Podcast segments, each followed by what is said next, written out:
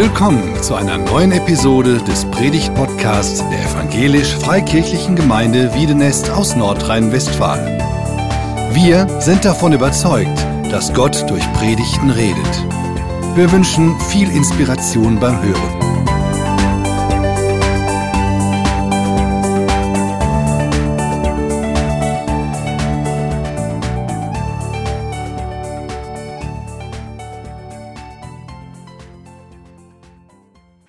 Den Adventsgottesdiensten, da erinnern wir uns ja jedes Jahr daran, dass Jesus auf diese Erde gekommen ist. Gott als Mensch auf die Erde gekommen ist. Und dann kommt auch immer wieder der Aufruf, dass wir selber zu Jesus kommen sollen, der ja gekommen ist. Und dann geht man auch hoffentlich hin. Äh, wenn Christen sagen, ja, kommt zu Jesus, dann haben, ja, wo sollen wir denn da hin? Also, der ist ja gar nicht mehr so richtig da, dann meint man meistens, dass man dann zum Beispiel, wenn man schon Christ ist, dass man dann zu ihm betet, wo man gar nicht dann so richtig hingeht, wie wenn man zu einer Feier geht, irgendwo eingeladen ist und dann verschiedene Leute trifft und dann auch das Geburtstagskind trifft. Den trifft man ja gar nicht richtig, aber damit meint man, man betet zum Beispiel. Oder wenn man sagt, komm zu Jesus, zu einem, der Jesus noch gar nicht kennt, dann ist das auch wie so eine Einladung, dass äh, diese Person, die Jesus noch nicht kennt, sich mit ihm mal beschäftigen sollte und äh, darüber nachdenkt, dann über das Leben, was sein könnte mit Jesus. Wenn wir jetzt sagen, kommt zu Jesus, zum Beispiel vor der Krippe, dann ist ja die Frage, ähm, wer kommt denn dann letztlich? Und wo trifft man sich dann eigentlich, wenn man zur Krippe kommt? Zu Jesus. Und wen treffe ich dort? Wenn, wir, wenn du zu Jesus gehst, der auf die Erde gekommen ist, wen triffst du dann da? Ihr kennt das vielleicht von einer Veranstaltung, wo ihr hingeht und weiß nicht so richtig, wer da kommt. Mir ging das mal so, der, mein Kollege Christoph Senschke, der hat zum Geburtstag eingeladen und der hat ganz wild durcheinander eingeladen. Der Zahnarzt, der Bürgermeister, der Maler, der Kollege, Begerau, und dann dachte ich so, hey, was für eine Geburtstagsfeier? Das das halbe Dorf eingeladen. Also das halbe Dorf aus ganz unterschiedlichen Bereichen. Hat er extra so gemacht. Und ich dachte so, wie ist denn das dann da? Meine Kollegen sind nicht da, meine Freunde, also der Christoph, okay, aber wie wird denn das da? Soll ich mich jetzt mit dem Zahnarzt unterhalten oder was? Kann man ja mal machen. Das war eigentlich so ein Netzwerk-Geburtstagsfeier, aber ich wusste nicht so richtig, wer da kommt. Und manchmal, aber natürlich gehst du hin und es war ein schöner Geburtstag, wirklich. Tolle Einladung, tolle Feier und tolle Begegnungen. Aber manchmal weiß man nicht so genau, wer da kommt und dann ist man sich unsicher und manchmal fragt man sogar nach, wer kommt denn da? Ah, der, oh, die kommt, oh nee, dann, ähm, dann komme ich vielleicht ein bisschen später, ich habe noch ganz viel zu tun oder so. Und dann hofft man, dass die schon weg ist, damit man sich so kaum überschneidet oder so. Wenn man jetzt so an die Krippe denkt, wo man sich ja treffen soll, oder vielleicht kennt ihr das Bild von der Krippe, ihr habt da wahrscheinlich alle möglichen im Kopf, wir nehmen mal an, das ist die Krippe hier, ja?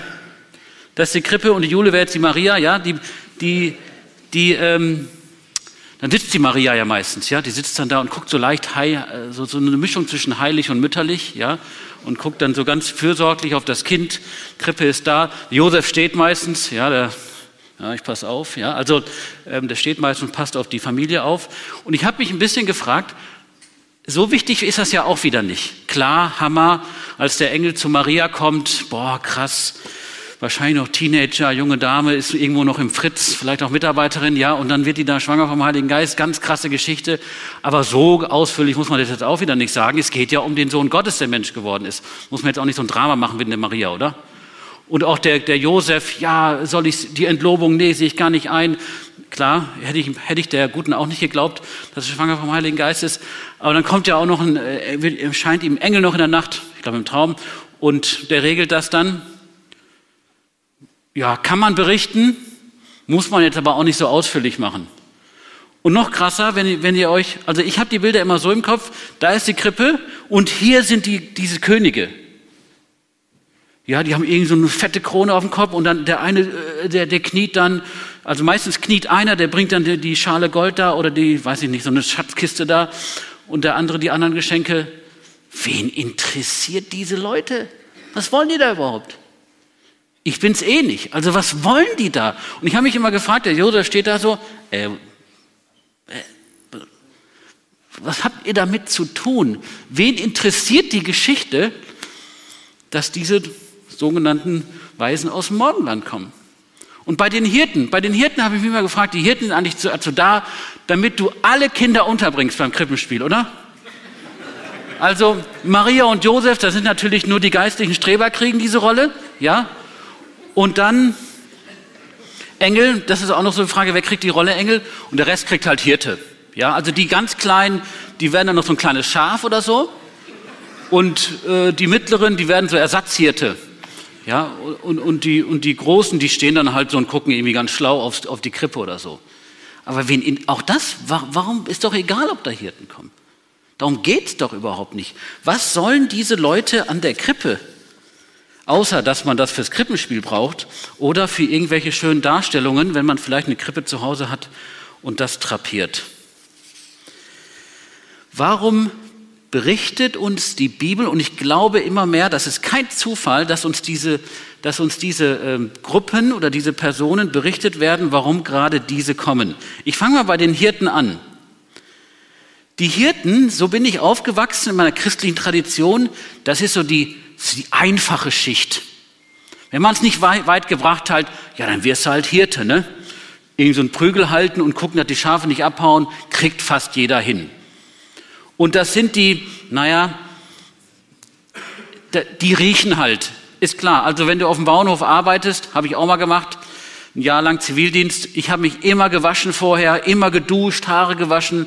Wenn ich dann zu meiner Freundin gefahren bin, heutige Frau, die hat gesagt, das hast du einfach nicht aus den Haaren rausgekriegt. Also es war, hat immer nach Stall gestunken, äh, geduftet natürlich. War dann so eine Mischung aus äh, gefühlt ja Sebamed und äh, Mist. Also, aber so ein Hirte, ja klar, der, der stinkt, der ist ein bisschen rau, die haben draußen übernachtet, ähm, kernige Typen. Und schlechte Bildung natürlich sind bekannt für ihre drastische Ausdrucksweise. Man könnte fast sagen, ja, das sind so die, die, die, die untere Schicht, haben es leider nicht zur Mittelschicht geschafft, der Sünder. Irgendwie dachte ich, ist das wirklich so? Da habe ich im schlauen Buch nachgeguckt. Nein, ist nicht so. Diese Idee des, des, des, des, des, des einfachen, sündigen Hirten, die kommt erst aus dem fünften Jahrhundert nach Christus. Vor Christus sowieso nicht, war ja Jesus noch gar nicht da. Aber das ist ziemlich spät. Der Hirte ist nicht der, dieses negative Bild. Vielleicht deshalb, weil wir den Lebens- und Arbeitshorizont auch nicht kennen, ähm, was damals war. Ich meine, nach Schaf riechen gut. Das passiert, wenn du mit den Schafen unterwegs bist. Wenn du mit den Kühen unterwegs bist, riechst du nach Kuh. Und wenn du jetzt an einer offenen Stelle kochst, zu Hause, meistens dann in dem Fall die Frau damals, ähm, ja, dann stinkst du halt nach Rauch, ja.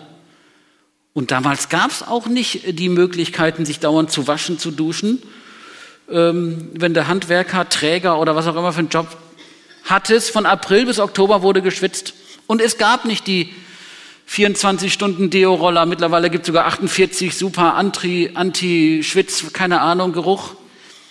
Hast halt geduftet, nennen wir es mal so. Ich glaube, bei den Hirten äh, geht es vor allen Dingen darum, woher sie kommen und mit wem sie etwas zu tun haben.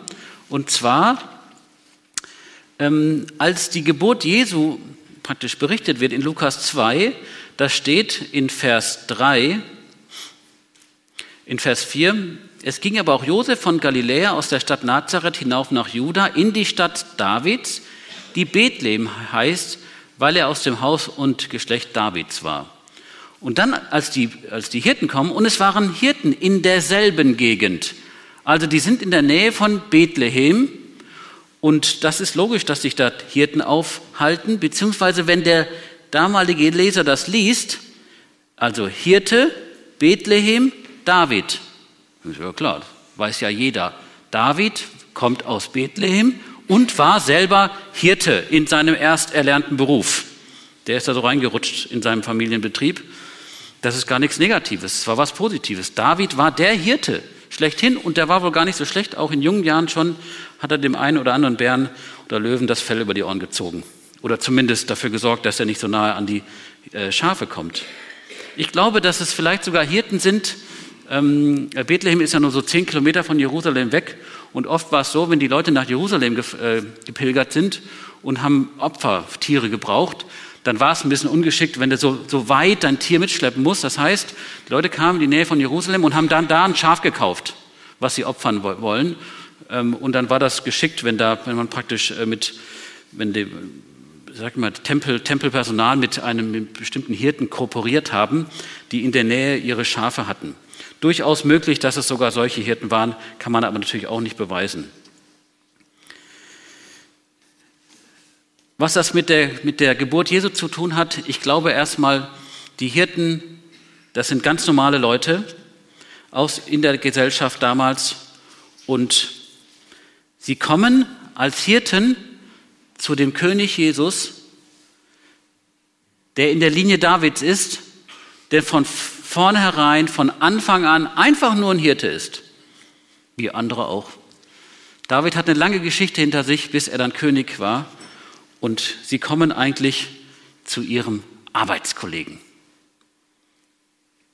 Jesus ist nicht unbedingt der Arbeitskollege, aber ist der in der Linie Davids.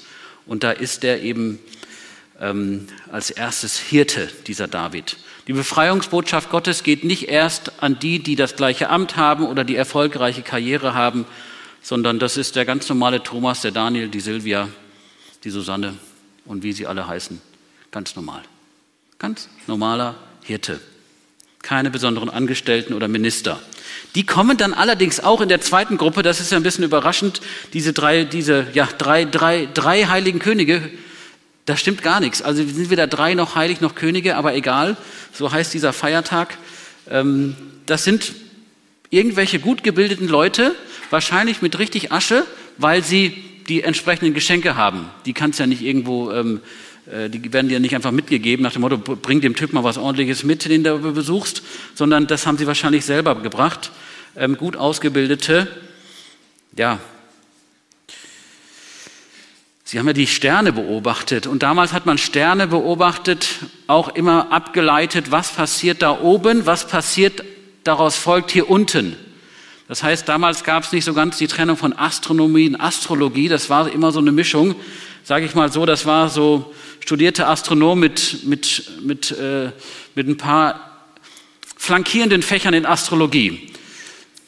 Die waren nicht religiös gedacht oder geistlich gedacht richtig gut auf der Spur. Die hatten, die hatten andere Vorstellungen, wie die Götter funktionieren, wie die Welt funktionieren, aber die hatten das verstanden wohl, dass da etwas passiert am Himmel und das muss Auswirkungen haben auf der Erde. Das war alles, sage ich mal, was religiös gereicht hat, dass sie sich auf die Socken gemacht haben. Und dann haben sie diesen Stern entdeckt und wollten wissen, was dieser Stern mit dem König, wie auch immer der geartet ist, zu tun hat.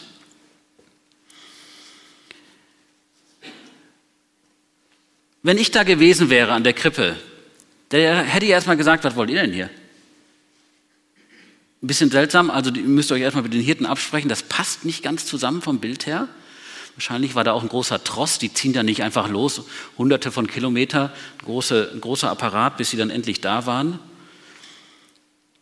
Diese äh, Leute sind wahrscheinlich für die Situation damals etwas fragwürdig, Sie kommen aus dem Osten, das heißt, sie kommen aus, der, aus dem Zweistromland, Irak. Das ist für den Israeliten immer was Schwieriges, wenn er das hört. Das ist nämlich der Ort, wo oft Bedrohung und Gericht herkam. Oder wo der Ort, wo sie selbst in Gefangenschaft geführt worden waren, wo sie glücklicherweise, Gott sei Dank, wieder zurückkamen und nach Jerusalem konnten, nach vielen Jahren der ähm, Verbannung. Und die kommen jetzt. Also das sind Ausländer und auch noch solche Ausländer, die man nicht braucht, also wirklich ehemalige Feinde. Die kommen aus einer Gegend, äh, wo, wir, wo Juda selbst gefangen war. Und jetzt kommen sie an den Ort, nämlich Jerusalem und beziehungsweise Bethlehem, und wollen den König Judas, Israels, anbeten. Das ist doch komisch. Dass die jetzt zu Jesus kommen. Und dann haben sie auch noch eine andere Religion. Kann man sagen, ja, die haben das dann nachher alles verstanden, wer Jesus ist. Das wissen wir nicht. Dieser Impuls, wir suchen den König, das hat gereicht, dass sie gehen und haben einiges aufgegeben. Und dann interessant ist übrigens, dass danach werden sie geleitet durch den Stern, bis sie in Bethlehem sind. Und wahrscheinlich ich hoffe, ich lege nicht zu viel rein, aber dieses geleitet werden von einem Licht, das kennt der Israelit eigentlich nur von der Wüstenwanderung, als das Volk Israel geleitet wird.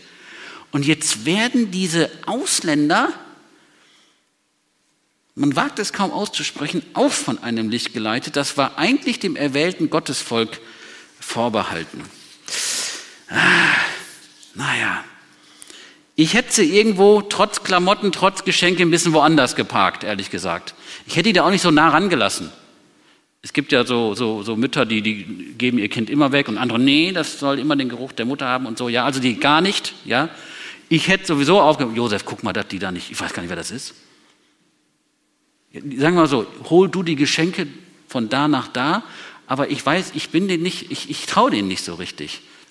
Die sehen auch ein bisschen seltsam aus, ähm, passen nicht so ganz in mein Weltbild und meine religiöse Vorstellung. Und die treffen sich aber da an der Krippe, da wo auch die Hirten sind. Gott geht noch weiter, denn ähm, der nimmt diese Maria als besonderes Werkzeug, um diesen Jesus zu gebären. Und das Besondere ist Matthäus 1, ähm, ich, der, der, der Schreiber, der Matthäus, hat es wirklich an der Grenze zum Überstrapazieren gemacht. Nämlich in der Linie, bis Jesus dann geboren wird, sind ähm, einige Frauen genannt, wo man sagt, boah, sag's doch einfach nicht. Sag's nenn sie doch nicht. Also das ist ja die Linie von Jesus, von Abraham über David bis Jesus. Da ist zum Beispiel Tamar. Da steht da sogar das Wort Tamar. Judah zeugte Peretz mit der Tamar. Das ist seine Schwiegertochter. Da ist, die Geschichte kann man nachlesen, 1. Mose 38, was ganz, nennen wir es, ungünstig gelaufen. Der sollte eigentlich gucken, dass die Schwiegertochter, weil ihr sein Sohn gestorben war, dass er wieder eine andere Frau, einen Mann kriegt. Und da hat er sich aber nicht darum gekümmert. Sie wollte unbedingt nachkommen und hat gesagt, ja, dann gucke ich, dass ich halt mit dem Schwiegervater schlafe.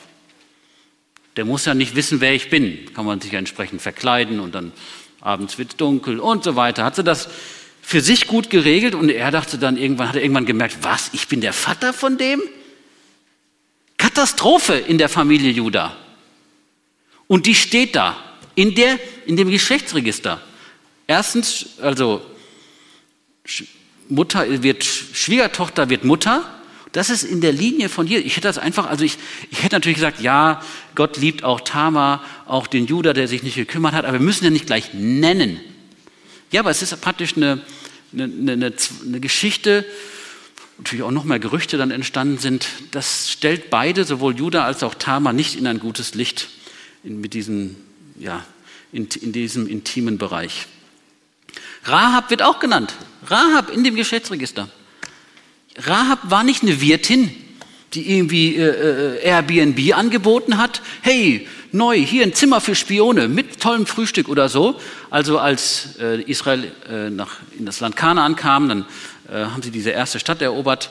Und da war natürlich die Frage, wie reagieren diese Völker, wenn Israel kommt? Verstehen die, dass Gott am Wirken ist? Und die ersten Völker haben es nicht verstanden. Aber die Rahab, die hat verstanden, was da läuft und hat deshalb diesen Spionen Israels geholfen. Sie war aber Prostituierte. Kann, da kann man manchmal will man ja, dass bestimmte Dinge nicht da stehen, dann, ja, das muss man anders verstehen. Da kann man leider nichts anderes verstehen. Es ist so. Es war eine Prostituierte. Und die steht auch in dem Geschlechtsregister. Schlecht. Das ist doch nicht schön. Das ist ja so viel Gesprächsbedarf, wenn du da in die Gemeinde aufgenommen wirst, werden willst. Und dann musst du irgendeinen so, so, so einen geistlichen Prozess, bis dann klar wird, das, nein, nicht wieder, anderen Beruf erlernt und so weiter. So, und dann kommst du zu Maria. Wir wissen ja die Story schon. Aber natürlich, da kommt jemand im Fritz, gibt Zeugnis, ja, haben wir irgendeinen so Zeugnisabend, ja, ich muss euch was sagen, ich bin schwanger vom Heiligen Geist. Da wird auch der Christoph Leide sagen, ja klar, super, perfekt, der Herr hat durch dich und so weiter, ja. Und der Freund, der neben ihr sitzt, willst du mich verarschen? Was, was, was soll das denn jetzt? Das glaubt dir doch kein Mensch. Wir sitzen jetzt entspannt im Gottesdienst, gucken auf die Krippe oder das Nordpiano in dem Fall und denken, ja, das ist ja die Maria, ne? Ja, super, boah, taffe, taffe Frau, wirklich, so in jungen Jahren dem Herrn und so und Werkzeug zur Verfügung gestellt. Toll. Nein, das, das wäre eine Katastrophe, das wird doch keiner glauben. Und ich glaube, dass, die, äh, dass diese, diese Nennung dieser Frauen mit oh, schwierigen Hintergründen, dass das praktisch die Plattform ist, zu sagen, so, Gott hat mit der Tama gehandelt, daraus ist dann die Linie Davids geworden. Gott hat durch die Rahab gehandelt, hat die Linie aufrechterhalten und er hat darauf geschaut, wie sie glauben und wie sie auf, etwa, wie sie auf Gottes Reden reagieren. So, und das hilft der, hilft der Maria, beziehungsweise hilft uns, wenn wir lesen, dass Gott durch diese Maria äh, gewirkt hat, ähm, obwohl es schwerfällt zu glauben, dass sie schwanger vom Heiligen Geist ist. Und auch, ja, es ging dem Josef natürlich auch schwer. Gut, dem ist auch ein Engel erschienen, dann geht es auch wieder.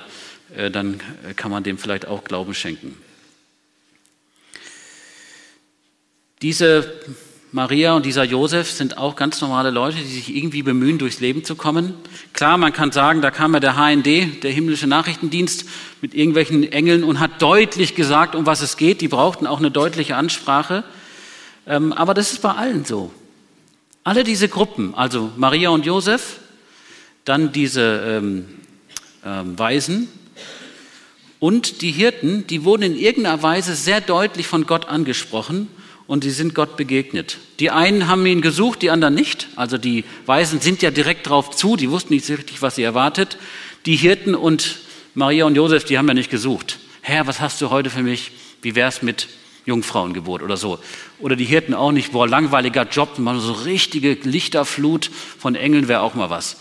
Die haben ihn ja gar nicht erwartet, ob ungesucht oder gesucht. Gott ist ihnen sehr deutlich begegnet. Und alle drei hören und sehen und verstehen aus ihrer Situation heraus. Die Hirten, Maria und Josef, die Weisen, und reagieren darauf. Sie reden dann mit dem, entweder untereinander oder äh, mit dem Boten, den Gott geschickt hat. Und das Besondere ist, dann gehen sie. Dann gehen sie und machen sich auf die Socken.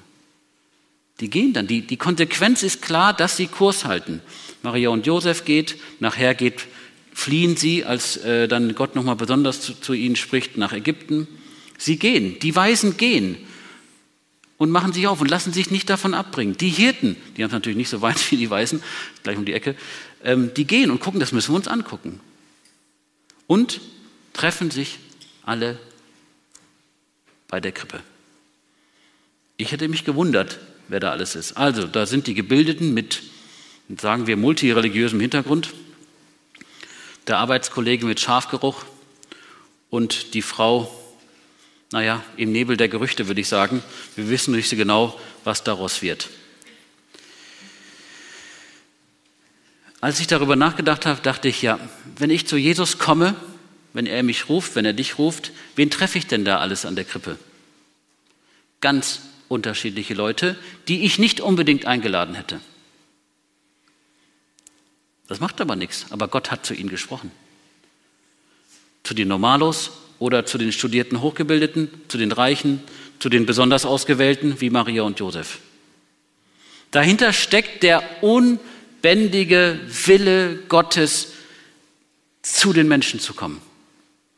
Das ist für mich das größte Wunder und das größte, die größte Botschaft bei, bei, bei dieser Geschichte mit Jesus als Mensch, Gottes starken Zug zum Menschen, sich zu zeigen, ähm, dass er fassbar wird. Und dann ist die Frage, wo auch immer du dich einsortierst, bist du eher der Hirtentyp oder der Waisentyp, ist egal. Ich glaube, diese drei Gruppen, auch äh, diese besonderen Auserwählten, Maria und Josef, die stehen für alle, die kommen können. Und meine Frage ist an dich, wo du gerade stehst. Wir sehen ja meistens das Krippenbild oder die Krippe wird so aufgestellt, alle sind super trapiert und sind dann schon da. Aber die Reise von den Weisen, die ist lang. Die Hirten mussten sich auf die Socken machen. Die Reise von Maria, sagen wir mal, die hat ja auch um die neun Monate gedauert, bis dann tatsächlich das Kind geboren wurde. Wir singen gleich ein Lied und dann ähm, bitte ich dich, denk mal drüber nach, wo du gerade stehst. Vielleicht bist du gar nicht an, dem, an der Krippe und sagst, boah, Jesus, toll, Vielen Dank, dass ich erleben darf, ähm, äh, äh, wer du bist und du dankst Gott. Vielleicht stehst du ganz am Anfang, ganz am Anfang eines Hirten oder eines Weisen oder einer Maria, da ist noch gar nicht viel passiert. Herr, ich will hören, ich will hören, was du mir zu sagen hast. Bitte sprich zu mir. Und wenn du das schon erlebt hast, dann ist vielleicht der nächste Schritt, ja, ich muss das jetzt auch tun. Ich will gehen, Herr Jesus. Ich will gehen. Bitte zeige mir deinen Weg, was das heißt, dass du, Jesus, für mich gestorben bist, dass du für mich gekommen bist. Und das dritte ist, Herr, ich würde gern von dir erzählen, aber ich bin gerade müde, ich bin gerade schwach, ich bin gerade erledigt, vielleicht bin ich auch gerade enttäuscht. Ich stehe da nicht einfach ähm, kniend an der Krippe und bin erfüllt voll Geistlichkeit, sondern ich brauche wieder, Herr, ich will auf dich hören, bitte sprech zu mir. Ich will gehen, ich will mich auf den Weg machen, bitte zeige mir den Weg, sodass ich von dir erzählen kann. Und so unterschiedlich wie die Gruppen sind, die da sich da treffen, so unterschiedlich sind auch die Anfahrtswege zu Jesus. Und ich wünsche dir von Herzen, dass Jesus dich an diesem Sonntag, aber auch in den nächsten Tagen an Weihnachten einfach einen Schritt näher zu Jesus bringt, zu ihm bringt, einen Schritt näher zur Krippe. Amen.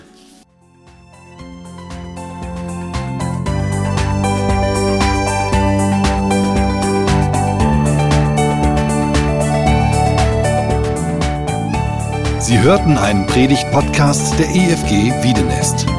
Weitere Predigten, Informationen zu Jesus Christus und zu unserer Gemeinde gibt es unter www.efg-wiedenest.de.